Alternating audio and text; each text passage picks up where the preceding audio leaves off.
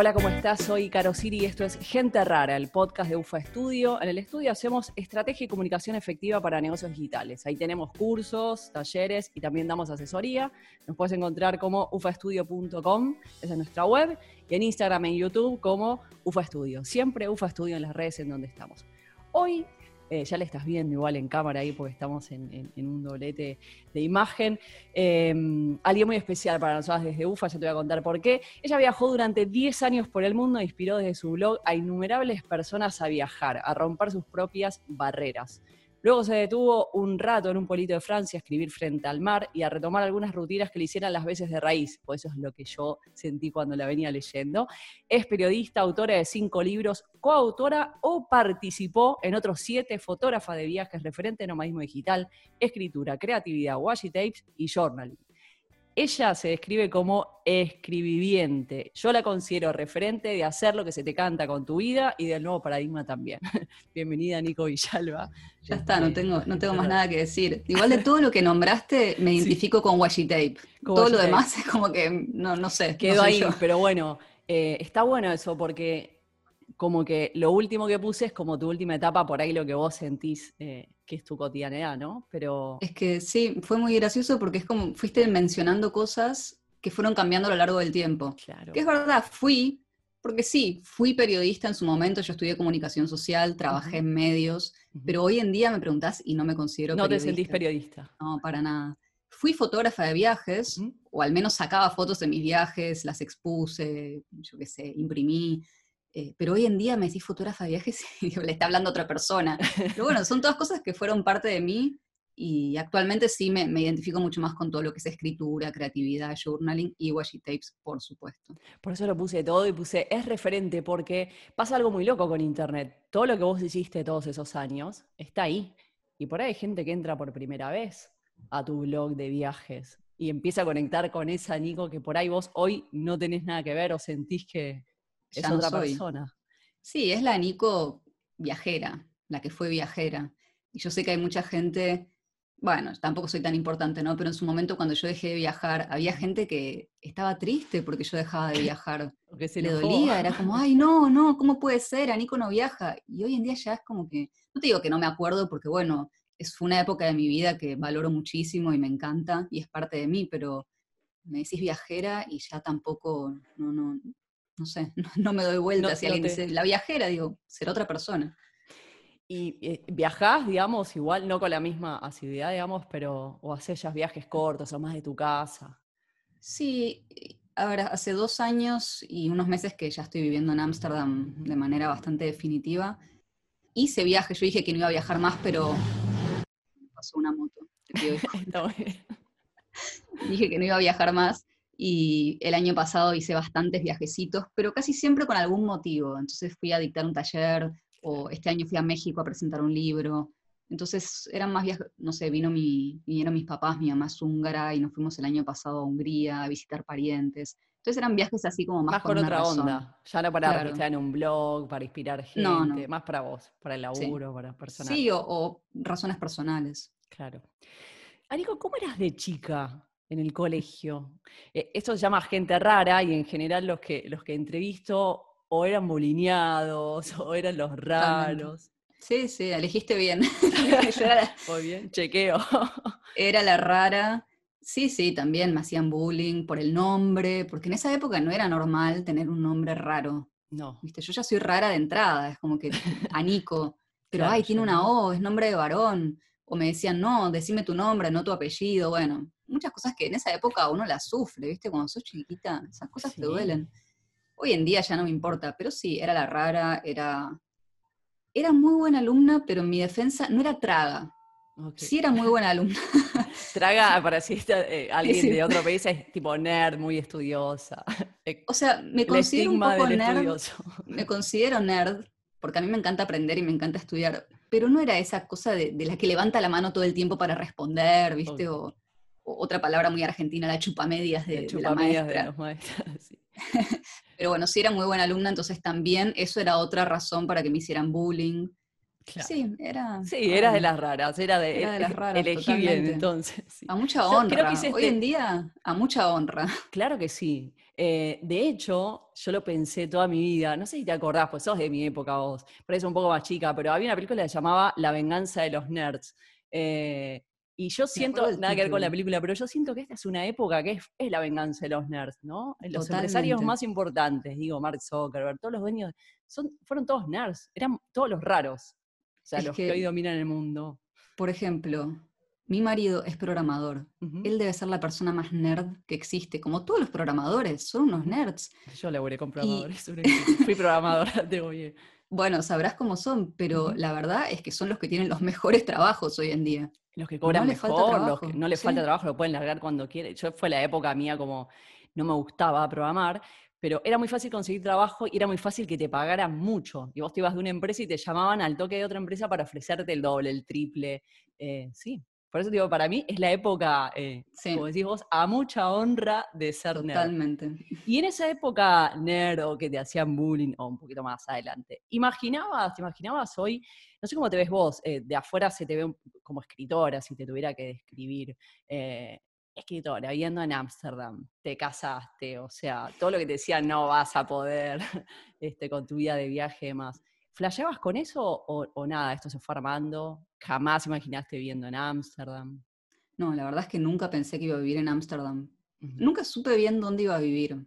Siempre también empecé a viajar porque me encantaba conocer lugares nuevos y tenía esta idea de encontrar mi lugar en el mundo. Aunque sea un cliché, yo creo que hay un lugar donde nos sentimos mejor o nos salimos mejor en ciertos lugares. Si te hace sentir bien. ¿Lo encontraste? Y acá estoy en Badalona, me encanta. No sé si es mi lugar del mundo, pero por ahora sí. por ahora. Entre París y Barcelona estaba.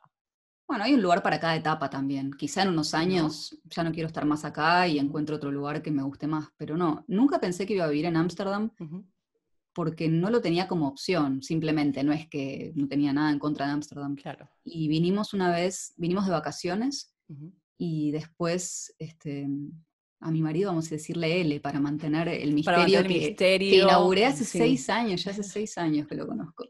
Bueno, a L, que hasta me resulta raro ya, porque ya ni, escribo sobre él. Pero bueno, le, ofrecieron un trabajo acá en Ámsterdam, los dos estábamos trabajando de manera remota desde Francia, donde vivíamos, él es francés. Y nos gustó la idea, fue como, sí, Ámsterdam está buenísimo, vamos, listo. Y, y nos encantó. A mí me encanta. Es tremenda ciudad, tremendo lugar. Yo no pensé que iba a estar tan feliz acá, porque es, el tamaño que tiene es, es como un pueblito, pero muy cosmopolita, porque tenés de todo. Bueno, ahora estamos en cuarentena, ¿no? Entonces se entiende que muchas cosas están cerradas y, no es lo que era, pero siempre hay muchas actividades, hay muchos eventos. Yo qué sé, si te gusta ver, a mí me gusta ver comedia. Acá vienen muchos comediantes internacionales a hacer sus shows, vienen muchos músicos. Después clases de lo que quieras, lo encontrás se habla mucho inglés también. Entonces es una ciudad muy internacional, pero a la vez es chiquita, llegas a todos lados en bici, es como muy abarcable, tiene una escala... Sí, estoy aprendiendo holandés también, pero la verdad es que no lo, no lo hablo. Es muy complicado. Sí, ¿no? Sí, y habla muy buen inglés acá. Bueno, pero igual es una, bueno, eso lo que decías, es muy cosmopolita, ahora está frenado eso, pero es una ciudad que tiene mucho movimiento. Y la presencia del agua también, ¿no? Hay algo ahí con el agua que es como... Sí. Este, tener el agua, tanta agua además, porque este es un país que está rodeado por agua. Pero viste, tenés ríos, los canales, tenés lagos, lagunas. y tiene una vida sobre el agua además, porque todas las fiestas ahí en Amsterdam son sobre el agua. Este, claro, en los barcos. Todo eso. Sí, no, acá. Sí. Eso me encanta. Yo amo el agua también, amo nadar, o sea que esa es otra razón por la que estoy muy feliz acá, porque puedo nadar. Eh, a veces en aguas abiertas, pero bueno. En, ah, en, aguas abiertas? ¿Te Sí, también, me encanta. Yo amo nadar, o sea, yo viviría en el agua si pudiera. en todo caso en un barco, no sé, pero me encanta ¿Viviste en un barco alguna vez? Vivir no, sí navegué bastantes veces, pero así de quedarme a vivir no, pero me gustaría, ¿viste? Algo así como para, qué sé yo, después de los 60, irme a vivir a un barco, no lo sé. Qué bueno. Yo tengo una amiga, estuve el otro día, yo para 10 minutos voy bien, una hora me banco, ya después me ah, mareo, la paso súper mal me mareo mucho, la paso muy mal. En toda la parte de, viaje que, tenía que embarcarme la pasé súper mal. Evidentemente soy de tierra, este, no soy mi aventurera del aire y todas esas cosas. O sea, mantenerme en tierra, estoy tranquila. No, yo del aire tampoco, pero del agua a mí me pasa la inversa. O sea, lo máximo que estuve en un barco, eh, que fue en un velero, deben haber sido un poquito más de dos semanas, y cuando me bajé del velero tenía mareo de tierra, o sea, se me movía la tierra. Claro. Y dije, no, tengo que volver al barco. Lo tuyo es el agua. No, a mí me encanta tener el mar enfrente y me baja y viste que es... Pero nadás, te metes en el mar. No, no, Meto la cabeza bajo el agua. No, no, con los años, o sea, no, entrenado en pileta, pero no, no, es lo mío. Con los años me, identifiqué con la tierra y, con, cierta, cierta... Capaz que fue la época de la vida nómada digital, de tanto movimiento que dije, no, ¿sabes qué? Necesito algo un poco más firme. Es acá, se me ocurre, un, la vida le da mar al que no tiene dientes, porque ¿cómo puede ser que estés frente al mar? No, pero está bueno el Mediterráneo ahí, eh, ahora en verano es cruzo, me meto, me sumerjo, viste que la cantidad de sal que tiene te relaja y sigo trabajando tranquila, en chanclas, como le dicen acá, en una bermudita, algo liviano. Este, lo disfruto mucho. Te paso a, una parte más de, negocio, ¿no? A, tu marca. Quizás hoy la que más te identifique sea escribirme, ¿no? Sí, sí, este, sí. Y la, porque tu primer blog de viajes, eh, viajando por ahí, creo que se va a haber armado mientras lo fuiste transitando, pero para escribirme digo, quizás tuviste tiempo, ¿la pensaste la marca antes? Este... Es que en realidad es un... A ver, escribirme nació en el 2015. Recién ahora le estoy poniendo mucha más energía y tomándomelo más en serio, porque nació como un espacio alternativo a Viajando por ahí. Viajando por ahí era mi blog de viajes, que escribí desde el 2010 hasta más o menos el 2018, y yo sentía que quería hablar de otras cosas, porque obviamente blog de viajes, la gente que entra quiere leer viajes, lugares y fotos de viajes, entonces yo a veces tenía ganas de hablar de libros, o de papelería, o de escritura, y cada vez que posteaba algo en Viajando por ahí referido a esos temas, era como que a mi público no le gustaba. Estaba el que se enojaba el que me decía que nunca más iba a volver. Eso buenísimo. Ofensas. Eh, otros que me decían que esto es un blog de viajes, no, sé, no les gustaba. Y está bien, por un lado digo, bueno, entiendo que si entras acá buscas viajes, pero también soy humana, tengo muchos intereses y es mi blog personal y no estás pagando para leer esto. Por favor, déjame hablar de otras cosas. Déjame. Pero es muy loco porque, ¿no? Es tener un a ver, era tu blog, es gratuito, pero es un poco la vidriera de tu negocio. O sea, porque por el blog vendías libros, eh, o sea, la gente llegaba a vos, dabas charlas, supongo que te conocían los medios. En un momento eso deja de ser un espacio propio y la gente como que se apropia y dice, ya, che, acá no podés publicar de estos temas. Nosotros te venimos leyendo sobre viajes. Claro, entonces dije, bueno, yo lo que voy a hacer es abrir otro blog alternativo que sea solo para escritura. Y el nombre surgió en esa época, escribir.me, porque siempre encaré la escritura desde un lado bastante personal. Entonces estaba este juego de palabras como es, no solo escribir, sino escribirme, ir conociéndome a mí misma a través de la escritura, no sé, desarrollar mi identidad a través de lo que escribo. Y lo pensé como un espacio en realidad para, para que gente a la que le interesaba lo mismo que a mí viniera a mí de alguna manera. Yo quería conectar con personas que no les, si les gustaban los viajes o no me daba igual, pero con las que poder hablar de papelería, de libros, de cuadernos. Bueno, washi tapes en ese momento no las conocía todavía, eso fue un poco después. Pero entonces eso nació como algo muy para crear comunidad, digamos, para compartir. Sí, quería, yo quería conectar con gente a la que también le gustara eso. Y viajando por ahí también empezó así, o sea, yo nunca lo pensé como voy a vivir de este blog o voy a hacer plata con esto. Era simplemente me voy de viaje, sí quiero vivir de la escritura y quiero escribir de viajes, pero abrí el blog como un espacio para conectar, para compartir. O sea, no este, como negocio, para una, necesidad propia, digamos. No, porque además cuando lo abrí todavía el blog no era un negocio en general. Tal vez en inglés, pero en español casi no había blogs en el 2010. Recién estaba empezando todo eso. Estamos hablando inglés porque hablas inglés eh, súper bien. ¿Por, qué, ¿Por, qué, en español? ¿Por un tema identitario? Pues a mí me gusta escribir en español, es mi idioma. ¿Escribís en inglés o no? De vez en cuando. A veces acá tengo el inglés muy metido en la cabeza porque acá lo hablo bastante. Y hay textos que me gusta escribirlos en inglés porque siento que, los puedo expresar de otra manera, pero en general me gusta más escribir en español. Pero bueno, si a veces me encargan algo, lo escribo. Pero me cuesta, no es tan fácil. Claro, no te, sale por ahí tan... Eh, de adentro, mm. digamos, no, es, nativo, por más que lo aprendas a nivel nativo cuando se habla, digo. Es que también es como otra voz. Yo siento que en distintos idiomas uno tiene una manera distinta de expresarse. Un amigo me decía, es como yo me, para aprender inglés me elegí un personaje, el se había ido a vivir a Nueva York, entonces decía, el Claudio de Nueva York no es el Claudio que vive en Argentina. Exacto, ahí lo entiendo. para mí es así, como que uno en distintos países tiene, no sé si son personalidades distintas, pero sale algo distinto de vos. Sí, para mí es como, puede ser como una personalidad, una, beta, una arista distinta, y uno también se empieza a comportar, ¿no? Diferente, son diferentes lo que festejan, cómo se, cómo se mueve, no sé, a mí me pasa acá en que, no sé, ni siquiera me siento en España estando en Cataluña, pero es como, siento que el argentino, que se, nosotros hablamos castellano, ¿no? Pero em, es más agresivo y me parece que el español es como más amable, solamente en el lenguaje festejan otras cosas, se ríen de otras cosas. Entonces, claro. como que encontrás una versión tuya distinta. Eh, nada, supongo también por eso no te podrás quedar a vivir en un, en un sitio donde no te sientas cómoda con tu, con tu versión. Es que yo me siento muy holandesa. Yo no sabía que, que, era muy holandesa, pero me gustan, no sé, acá los holandeses, por ejemplo, son famosos por ser muy directos. Hay quien dice que pueden ser un poco maleducados, pero no, es, es su manera de ser yo siempre fui bastante directa y a mí me gusta mucho la gente directa. Vos viste que en Argentina vamos con unas vueltas para decir las cosas. Sí. No más que acá igual, ¿eh? Pero, Ahí también, bueno. Acá me das y a mí me gusta lo directo, porque es como, eh, nos ahorramos tiempo. Ahorramos tiempo, exacto. ¿Viste? Nos ahorramos tiempo mental también, de estar pensando, ay, pero ¿qué me habrá querido decir cuando me dijo tal cosa? Acá lo que te dicen es lo que es. es, lo que es. Y vos también tenés que aprender a hablarles así, porque si le tirás una indirecta, no te entienden. No entienden, claro.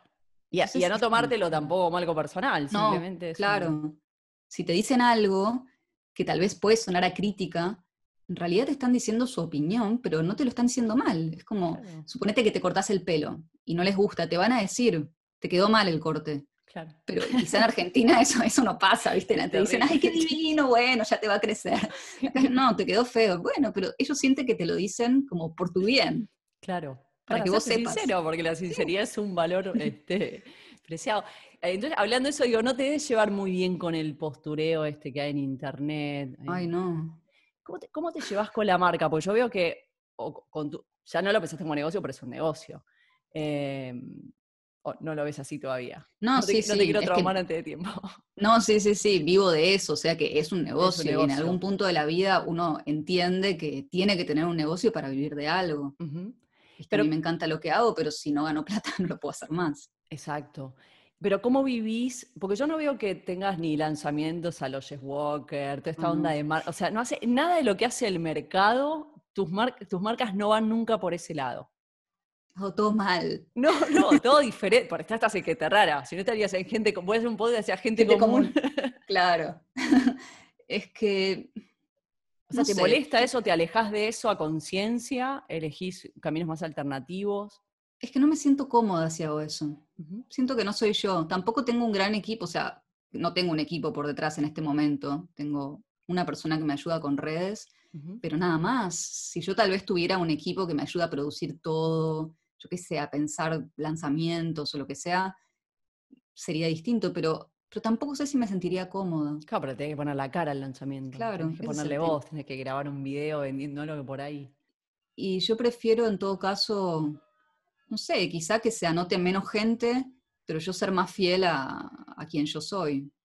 ¿Y, cómo vas aprendiendo de negocios? ¿Por tutoriales? ¿Te tomas alguna asesoría? ¿Le preguntas a él? ¿Tenés gente que sepa de negocios? ¿Cómo, él no sabe nada, él solo programa. de negocio no tiene ni idea. Em, no, son grandes estrategas los programadores. Sí, sí, eso es verdad. Es muy estratega, pero para otras cosas, para juegos. ¿Viste? Para videojuegos. No, pero de negocios como específicamente qué, por ejemplo, pues la verdad es que... No, digo, lo va llevando intuitivamente, me llama mucho la atención que la mayoría está como este, en, el, en, el, cartel y tus marcas siempre van por un camino que se ve que van creciendo, porque escribirme, yo me acuerdo cuando lanzaste a lo que es ahora, es enorme, pero nunca te veo hacer el lanzamiento a los Jeff Walker, este, no sé si haces ads, creo que no he visto publicidad. Eh. Eh, hago ads muy poco, hago de vez en cuando, pero tengo una comunidad que es bastante, no sé si fiel es la palabra, pero que están ahí, viste, con las que tengo una comunicación muy directa, tanto por Instagram, en mis talleres. Además, al dar talleres, como mi producto hoy en día son los talleres, como que yo veo la cara de la persona que me está comprando. Claro. Y tengo interacción con ellos. Entonces también eso es distinto del otro lado, ¿no? Me parece que es lindo ser cliente de, una marca en la que sentís que, te prestan atención. Porque bueno, también soy una marca chiquita. Si tuviese un millón de alumnos, obviamente no me, no me da la vida. claro. Pero a mí me gusta tener ese contacto directo porque además yo siento que, yo qué sé, las cosas que ofrezco son cosas que a mí me gustaría hacer también. ¿Viste? Talleres que yo tomaría. Eso te iba a preguntar, eh, cuando armas un, servicio o un producto, ¿lo, haces por tu necesidad o porque tu comunidad te lo pide? Es un poco y un poco. Empiezo, o sea, la idea general parte de mi necesidad. Por ejemplo, ahora cuando pensé el taller este de journaling, ¿no? de llenar cuadernos, que es algo que yo hago de toda la vida, y que para mí siempre fue tan natural que hasta me resultaba raro pensar en un taller para enseñar algo que yo hago, no sé, sin haberlo aprendido ni, ni esquematizado de ninguna manera. Lo que sí les pregunté, les dije, bueno, voy a hacer un taller de journaling, ¿qué prefieren? ¿Journaling de la vida cotidiana o journaling de viajes? Y para mi sorpresa, el 80% votó journaling para la vida cotidiana. Yo pensé que me iban a pedir de viajes.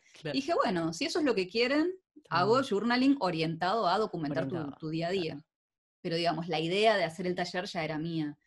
Eh, ahora tengo algunos talleres que di de manera offline, presencial, hace un tiempo, que los estoy convirtiendo en online. O sea que son, también solamente doy talleres de lo que siento que puedo compartir y que tengo cierta experiencia. Claro.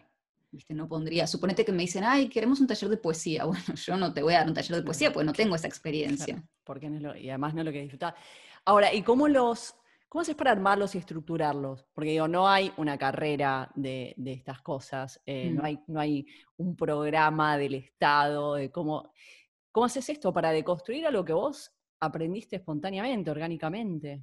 ¿Cómo se hace para deconstruir eso, no? Y decir, bueno, ¿cómo lo voy a enseñar? Me lleva bastante tiempo planearlos. Creo que igualmente es de lo que más me gusta hacer, es armar un taller, me encanta. Y en general empiezo quizá con una idea, ¿no? Digo, bueno, journaling. Yo quiero transmitir lo que aprendí haciendo journaling en todos estos años. Entonces quizá empiezo a tirar ideas y digo, a ver, alguien que va a hacer journaling, le tengo que decir qué tipo de cuadernos hay, qué materiales se puede usar, no sé qué técnicas existen, porque yo enseño mi técnica, que tampoco es una técnica, es mi manera de llenar páginas, pero existen un montón de maneras distintas y yo lo que quiero también es que la gente no me copie a mí literalmente, sino que se inspire y busque su propio estilo. Entonces pienso en eso, o sea, siempre trato de pensar como en el lado más teórico o filosófico, o como le querramos decir, y en el lado práctico. Entonces, por otro lado, digo, bueno, si estoy haciendo un taller de journaling, lo que quiero es que llenen sus cuadernos y para eso les tengo que dar ejercicios. Lo mismo si es un taller de escritura. Por ejemplo, ahora estoy preparando de escritura creativa online. Por un lado, siento que no les voy a dar solamente ejercicios, porque lo quiero complementar con algo de un contexto. Experiencia, teoría, eh, referencias de autores, textos. Entonces, a ver, no tengo un paso a paso, no es que te digo, bueno, primero pienso esto, después lo otro, pero trato quizá de separar como por, ¿qué sería? Por tipo de contenido. Entonces, para el de escritura creativa, digo, bueno, van a ser ocho semanas. Cada semana va a tener su bibliografía. Cada semana es temática también, porque cuando hice este taller en vivo, cada encuentro era temático, eran ocho encuentros.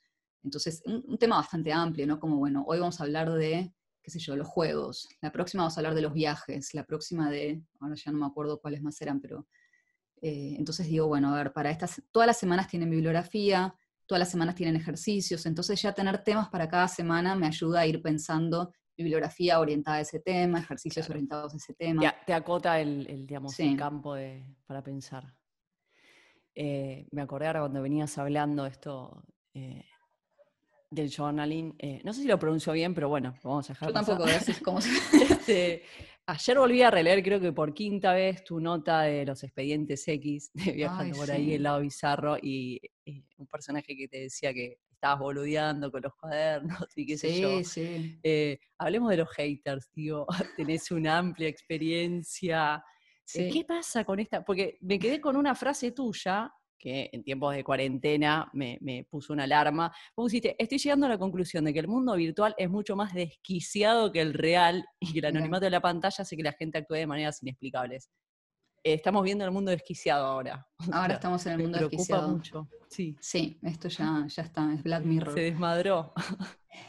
¿Qué te puedo decir de los haters? A ver. ¿Cómo se lleva eso? Porque, no, sé a vos, a mí a veces digo, no, bueno, ya está, no me importa. Y hay cosas que te vienen como si te le dijera alguien que importa realmente. Porque es, un, e, e, como... Eso es lo que está mal, ¿viste? No nos tiene que importar, pero es muy difícil que no te importe, porque somos humanos y obviamente, y esto lo dice cualquier persona que, genera contenido o que hace algo creativo o que hace algo artístico, siempre te dice, te pueden decir 100 cosas lindas, pero te dicen una fea y te vas a dormir pensando en la cosa fea. Sí. A ver, el primer hater que apareció cuando, no me acuerdo, en, mi blog de viajes, y es, es duro la primera vez que te dicen algo feo, porque vos decís, yo estoy poniendo esto con tanto amor. Lo mejor de mí. O sea, yo escribo esto porque me gusta. Además, no me estás pagando para leerme. Tal cual. y no te obligué tampoco a estar acá. No te estoy obligando. Nadie te está obligando a leer mi blog pero te estás tomando el tiempo para leerlo y después criticarlo. Y ofenderme, claro. claro, ofenderte vos, ofenderme a mí y dejarlo por escrito. O, sea, esto también dice mucho de la persona que deja un comentario, ¿no? Claro que, sí. Tiene una persona no, nos importa, a los que son, a lo que, a lo que son odiadores no me importa, pero me importa digo, por qué nos afecta. Este, y digo, debe haber sido duro, sobre todo la época que estás viajando sola, recibir este tipo de, de bardeo gratuito. Este, también depende del. Sí. No, no, decime, decime. No, depende del tipo de bardeo. Porque hay bardeos que son tan ridículos que digo, bueno, esto no, me, río directamente, como en los expedientes X, que yo me reía de muchas cosas. Pero hay otros que son muy específicos y sí que duelen. ¿Viste? Sobre todo si, si, no sé, si hablan de algo, qué sé yo, físico, o de tu manera de ser, o de tu manera de hablar. Por ejemplo, una vez, uno, este fue horrible para mí, como que un chico me dijo que, que siempre leía mi blog, claro, él tenía una imagen mía. Me dice, y te vi, te vi en un video y qué desilusión. Así me dijo, te vi en un video por primera vez y me desilusioné. Yo como, bueno, pero ¿qué tiene, primero, qué tiene que ver con lo que escribo? Pero segundo, es horrible lo que me estás diciendo. Sí, sí, es muy feo. Quizá, eh, aparte, no tiene ni por qué ser real, pero en algún punto es como el, bullying online, ¿no? Para mí, es como el nuevo, el nuevo, bullying, esto de se juntan, eh, hay grupos de gente que se junta a odiar a otros y bardean, hay grupos de Facebook, es tremendo. Este, Nada, pero bueno, lo, quería traer ahí como, porque es algo que, pasa y, que hay que aprender a, lidiar un poco. Eh, había pasado con los clientes que me dicen, no, ni si alguien me critica es como parte de, o sea, va a pasar. O sea, va a pasar. Además, hay quien dice que si te critican es porque la estás pegando de alguna forma. O sea, estás logrando algo. no sé. eso es como, bueno, tranqui, te está es como un aliciente, me parece. Claro, como, bueno, al menos te están leyendo. al menos te están leyendo. Sí, no, hay que, es que no hay que darles importancia, pero, pero bueno, a veces duele. A mí también capaz me dijeron cosas de mis libros que me dolieron, pero después, tal cual, por cada un comentario negativo tengo cientos de comentarios positivos y digo, ¿por qué no me enfoco en esto? Tal cual. Que para esta gente trabajo, para esta gente escribo, para esta claro, ese es el tema. Después me pasó hace poco con una chica, cuando estuve en México, eh, yo mi Instagram trato de responder todo lo que puedo, pero soy una sola persona. A ver, si bien tengo a alguien que me ayuda, yo respondo los mensajes porque respondo como mí misma.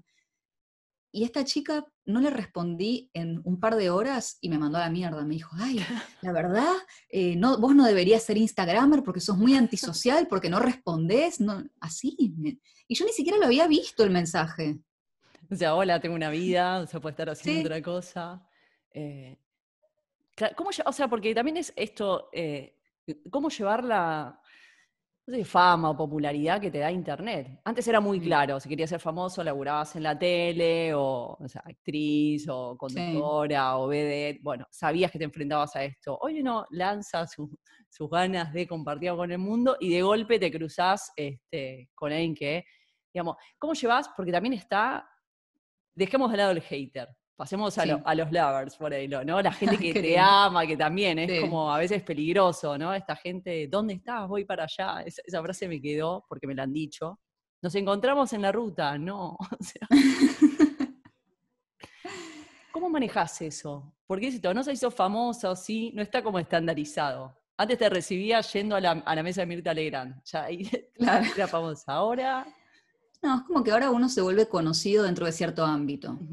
Por suerte famosa no soy, ni quisiera hacerlo nunca. porque eso de salir a la calle, no, imagínate salir a la calle o no poder salir, o no, me parece, a mí no me gustaría. Bueno, soy conocida en cierto, rubro de viajes, sobre todo, porque mucha gente me conoce los viajeros te conocen. Yo viaje por claro. te conocen en todos lados, es una realidad. Y mm, sí, a ver, durante mucho tiempo también yo estaba muy en contacto con lectores, me invitaban a, yo estaba viajando, me decían, te puedes quedar en casa, yo iba, me quedaba, entonces es algo que no sé si pasa en otros mundos, ¿viste? Quizá vos sos fan de un músico, bueno, igual hay, hay excepciones, pero sos fan de una banda, y aunque le digas a la banda, che, vénganse a casa, tomamos algo, no, sé si va a ir, porque bueno, tienen, no sé, tienen otras cosas que hacer. Pero claro, al estar viajando y necesitar, porque yo siempre estaba necesitando dónde quedarme, un lugar donde dormir, además me encantaba quedarme en casas de gente, eso era lo que más disfrutaba de viajar, como que estaba en un contacto muy directo. Pero también llegó un punto en el que sentí que yo tenía que dar a cambio esto de ser a Nico todo el tiempo y estar contando anécdotas. Tenía que ser como una contadora de anécdotas. Claro. yo no tenía ganas, llegaba muy cansada, tal vez me quería ir a dormir. Y claro, como, ay, qué antisocial, qué antipática. La estamos dejando quedar si no nos cuenta ninguna historia, no nos entretiene. No, está, pagando con buena onda. Claro, y bueno, y eso también en un punto me, dejó de gustar y me empezó a sacar mucha energía. Eso de tener que estar como en... Pero nadie llegó a la locura Digo, a los youtubers le pasa, no sé si conocés Luisito Comunica, que es como el más conocido de habla hispana. Sí, lo ubico. Que todos los días hay gente en la puerta de la casa. Eso es una locura. Eh, o sea, es un rockstar el, el, pibe. O sea, es, eh, es como, el, uno pensaría, no, eso no puede pasar. Pasa, o sea, Internet dispara las locuras más, eh, no sé qué le genera a la gente, pero bueno, evidentemente, bueno, no hacerse cargo un poco de eso. Em, tuviste burnout, lo, lo cuento porque lo hiciste público. Sí, sí, eh, Y porque a veces parece mm, un titular de una revista, ¿viste? De, la para ti, algo que, no pasa, que te dicen, pero no pasa, pasa. Y, mm, sí, eh, sí. Es, duro, ¿no? O sea, ¿qué, te pasó? ¿Cómo te diste cuenta? Me di cuenta, me pasó hace ya un año, un poquito más de un año. Estaba trabajando en muchas cosas a la vez como siempre, porque yo soy así y a mí me gusta tener muchos proyectos distintos en simultáneo, pero estaba sí, estaba muy cansada mentalmente y me acuerdo que un día me senté frente a la compu, tenía que, responder un mail y no, o sea, no sabía cómo responder y me puse a llorar, no podía parar de llorar porque no sabía cómo responder a ese mail. Yo en ese momento estaba encargada de mi tienda online, encargada de mis redes, de mi blog. Eh, estaba preparando el lanzamiento de un taller que al final no lancé porque no, no podía. Estaba dando talleres online por Zoom, o sea, con llamadas semanales, estaba haciendo demasiadas cosas. Y para mí ese fue como el punto así donde dije, bueno, acá me está pasando algo porque me angustié mucho. Era un mail donde, no sé, me hacían una pregunta, no me acuerdo, tenía que tomar una decisión, me di cuenta que no podía tomar decisiones. y lloré todo el día, no, no me pude sentar a la compu. Al otro día fui, fui a ver al médico, le conté todo lo que me estaba pasando. Ah, porque además no podía dormir, me despertaba a mitad de la noche todo el tiempo, tenía palpitaciones, estaba muy estresada.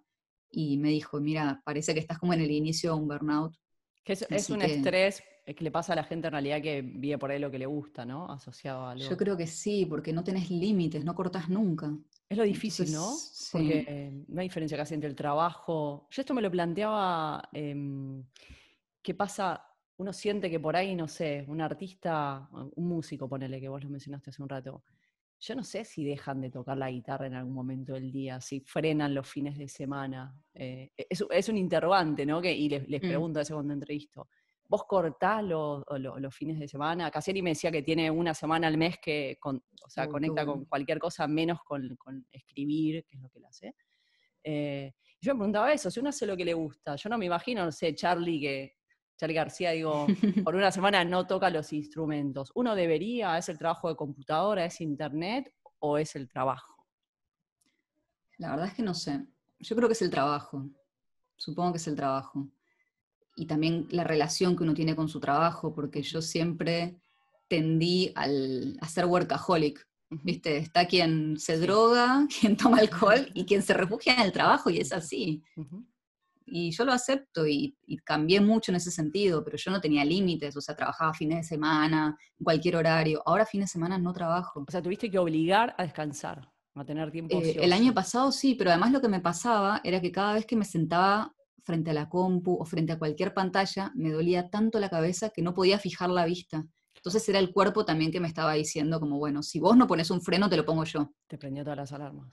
Y tuve que, durante un par de meses, me acuerdo que casi no podía mirar la compu, entonces cancelar un montón de cosas. Los talleres los daba, pero no sé, las correcciones se las hacía a mano, después le mandaba la foto, o sea, como que me lo imprimía, corregía a mano, me iba al parque a sentar, también trataba de generar espacios más de calma, de estar lejos de, no sé, de la tecnología todo el tiempo. Pero sí, fue como una alerta de, claramente tengo que bajar un cambio. Por más de que hagas lo que, te, lo que te gusta, porque a veces se siente el otro lado que uno vive jugando y pasándola lindo y es trabajo. Es trabajo. y la cabeza igual en algún momento te dice, bueno, basta. Vamos a pasar algo más lindo. En algún momento vos eh, publicaste un video, eh, que no es tuyo, pero este de la nena que dice, mira de quién te burlaste. Ay, la amo. Sí, fue, yo cuando lo compartiste dije, sí, es esto. Un poco retomando la idea principal del bullying mm. que te cargaba. ¿En qué momento dijiste el mira de quién te burlaste? Hiciste un corte de manga, mira, este, no me acuerdo cuando publiqué ese video. Igual es, es una referencia ese video. Es, increíble. Lo tengo siempre, sí, sí. El mirá de quién te burlaste vos. casi, el otro día creo que, no sé si hablé de eso en un post o casi hablo de eso. Eh, no me acuerdo con nombre y apellido, la nena directamente tenía acá. genia, es un, sí, nombre y apellido, mandó al frente a todo el mundo se ganó un crucero por el Caribe para dos personas y ni te voy a invitar, dijo. Estaba, y la guardó cinco años, porque no sé cuándo tenías, muy chiquitita, pero... Sí, era, eh, chiquita.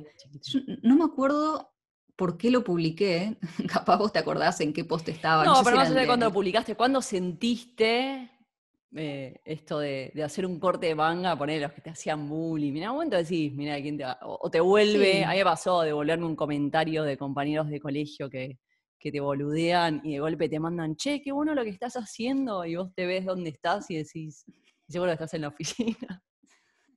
no como una. Nada, es, un disfrute chiquitito propio, ¿no? Es un disfrute. Supongo que fue en, más de una ocasión, o sea, porque en una tal vez fue relacionada con los viajes y quizá en la otra más con la escritura. No era para nadie en particular, sino quizá para esas voces, viste, que... Esos haters de antes que no eran públicos. Claro, que me decían, ay, ¿cómo vas a vivir de los viajes? No se puede vivir viajando, vos que lo que querés es estar de vacaciones, lo que pasa es que no querés trabajar.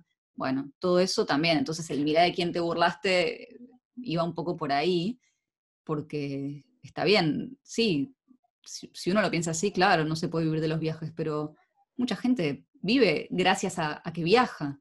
A ver, no me pagaban por viajar, pero sí me pagaban por escribir sobre un lugar. Claro, eso no lo cambia. Por hacer guías. Entonces, yo, y yo usaba mi plata para seguir viajando.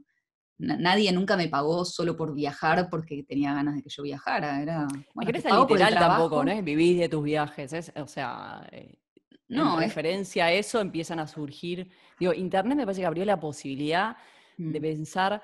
Eh, no sé, si vos pensás hoy eh, un, taller como el que estás haciendo Journaling, todo bien, pero si vos lo pensás hace 30 años, era imposible pensar que alguien pudiera generar dinero haciendo journaling, por ejemplo. Entonces, em, nada, me parece que Internet abre la posibilidad de repensarse y de compartir cosas que, jamás tuvimos en cuenta. Em, nada, quiero cerrar por ahí con si tuvieras que pensar, yo sé que te producís vos y te cargas todo vos, vamos a salir de lo posible, si tuvieras un sueño que pudieras cumplir enorme a nivel por ahí laburo, de, hacer algo eh, que te tuvieran que llamar a algún lado, que tuvieran que ocurrir un montón de, de cruzar un montón de estrellas y, mm. coincidir este, planetas para que ocurra. ¿Tenés así un sueño como gigante? Me encantaría tener una papelería, ese es mi sueño. Tener un, pero que no sea solo un negocio, como un local donde la gente entra, compra y se va, sino tener como un espacio donde vendo papelería, vendo libros que me gustan y doy talleres. Entonces, como un club creativo, pero físico. Eso es. Me gusta, como un espacio. Ahí en Ámsterdam podría ser. Sí, sí, lo que pasa es que los alquileres son tan caros, porque ya estuve ni, averiguando. pensemos en eso. Ah, estuviste averiguando, quisiera. Sí, estuve averiguando justo antes de, que empezara todo este tema del coronavirus. Estaba averiguando por espacios y, todo eso. Pero bueno, es una gran inversión, ¿viste? Y ahí, ahí sí que hay que tener un modelo, un modelo de negocios y saber que vas a generar mínimo lo que necesitas pagar por mes. Sí. Porque también tendría que contratar a alguien para que me ayude, porque yo sola no voy a poder hacer todo, aunque quiera. No, hay no necesitas un equipo, en gente, claro. Entonces, pero bueno, sí, ese es así como un sueño que quiero cumplir en algún momento. Entras en gigante, Está, ya, lo, ya lo pensaste cómo llegar. Sí, sí, ya lo pensé, ya lo pensé, pero ahora mismo creo que abrir un local no sé si sea la mejor idea en este contexto. Y ahora, en este momento es complicado. ¿Te afectó la pandemia el negocio? Eh, no. ¿La tuviste que repensar algo? Es que yo ya hacía todo online, yo ya hacía todo online, trabajaba mucho desde casa, la escritura la puedo seguir haciendo, los talleres ya los daba online. Al contrario, yo creo que más gente se está acostumbrando ahora a todo lo que es virtual y más gente está como abierta a participar en talleres que no son presenciales. Entonces, creo que, y no solo para los talleres, yo creo que algo tal vez positivo, si se puede sacar de todo esto, es que se van a evitar muchas reuniones innecesarias en persona, muchos traslados, las, pérdidas de tiempo. Como que nos vamos a virtualizar más, me parece, para cosas que, valen la pena. Que valen la pena. Mm. Para tener más calidad de vida, quizás. Pensemos de esa manera. ¿Dónde te encuentras? Ya sé que la gente te conoce si te está viendo en esta entrevista, pero si alguien te descubrió acá en Gente Rara, ¿dónde te encuentran? ¿Dónde conecta con vos lo que estás haciendo? Más que nada, bueno, estoy siempre en mi Instagram, que es arroba escribirme.blog, o el personal, que es arroba Nico Villalba, y si no, en mi página escribir.me, ahí están, todo lo relacionado con escritura está ahí. Obviamente si quieren leer de viajes, sigue existiendo viajandoporahí.com, estará online por ahora de manera indefinida. Y si quieren leer mis libros, también eh, depende en qué lugar del mundo están. En Argentina se están consiguiendo ahora en muchas más librerías que antes, porque antes los vendía yo de manera directa, ese era otro de mis trabajos que finalmente solté. Así que ahora están en las grandes librerías eh, del país y si no se consiguen de manera online también, ahí mismo en escribirme tienen el enlace y si están afuera también los mando por correo. Y si no, el ebook. Yo tengo en versión papel mis libros y, en, Kindle, así que también los, puedo conseguir. Lo que pasa es que los, que son interactivos es lindo tenerlos en papel. No, los interactivos sí. Para completar. Los otros se pueden tener en ebook perfectamente. No, no, los interactivos, claro. Igual ahora, bueno, hay que esperar a ver que abren algunas librerías, pero bueno, supongo que mandarán a, domicilio. Pero sí, hacen envíos. Y si te escriben un email, que tengan paciencia, que no los lees al toque. no, pero respondo, respondo. Pero bueno, si no me contactan por Instagram. Claro, que es que esperen, no se enojen si no respondo a la media hora, no estoy todo el día. No tengo notificaciones en el teléfono, esa fue otra cosa que hice. Ah, es genial. Ese, es genial. Bueno, Nico, muchísimas gracias por tu tiempo, este, por tu buena voluntad. Dice que te agarro un viernes cansada. Este, pero bueno, gracias, por la buena onda y por compartir este, lo que haces con, tu trabajo.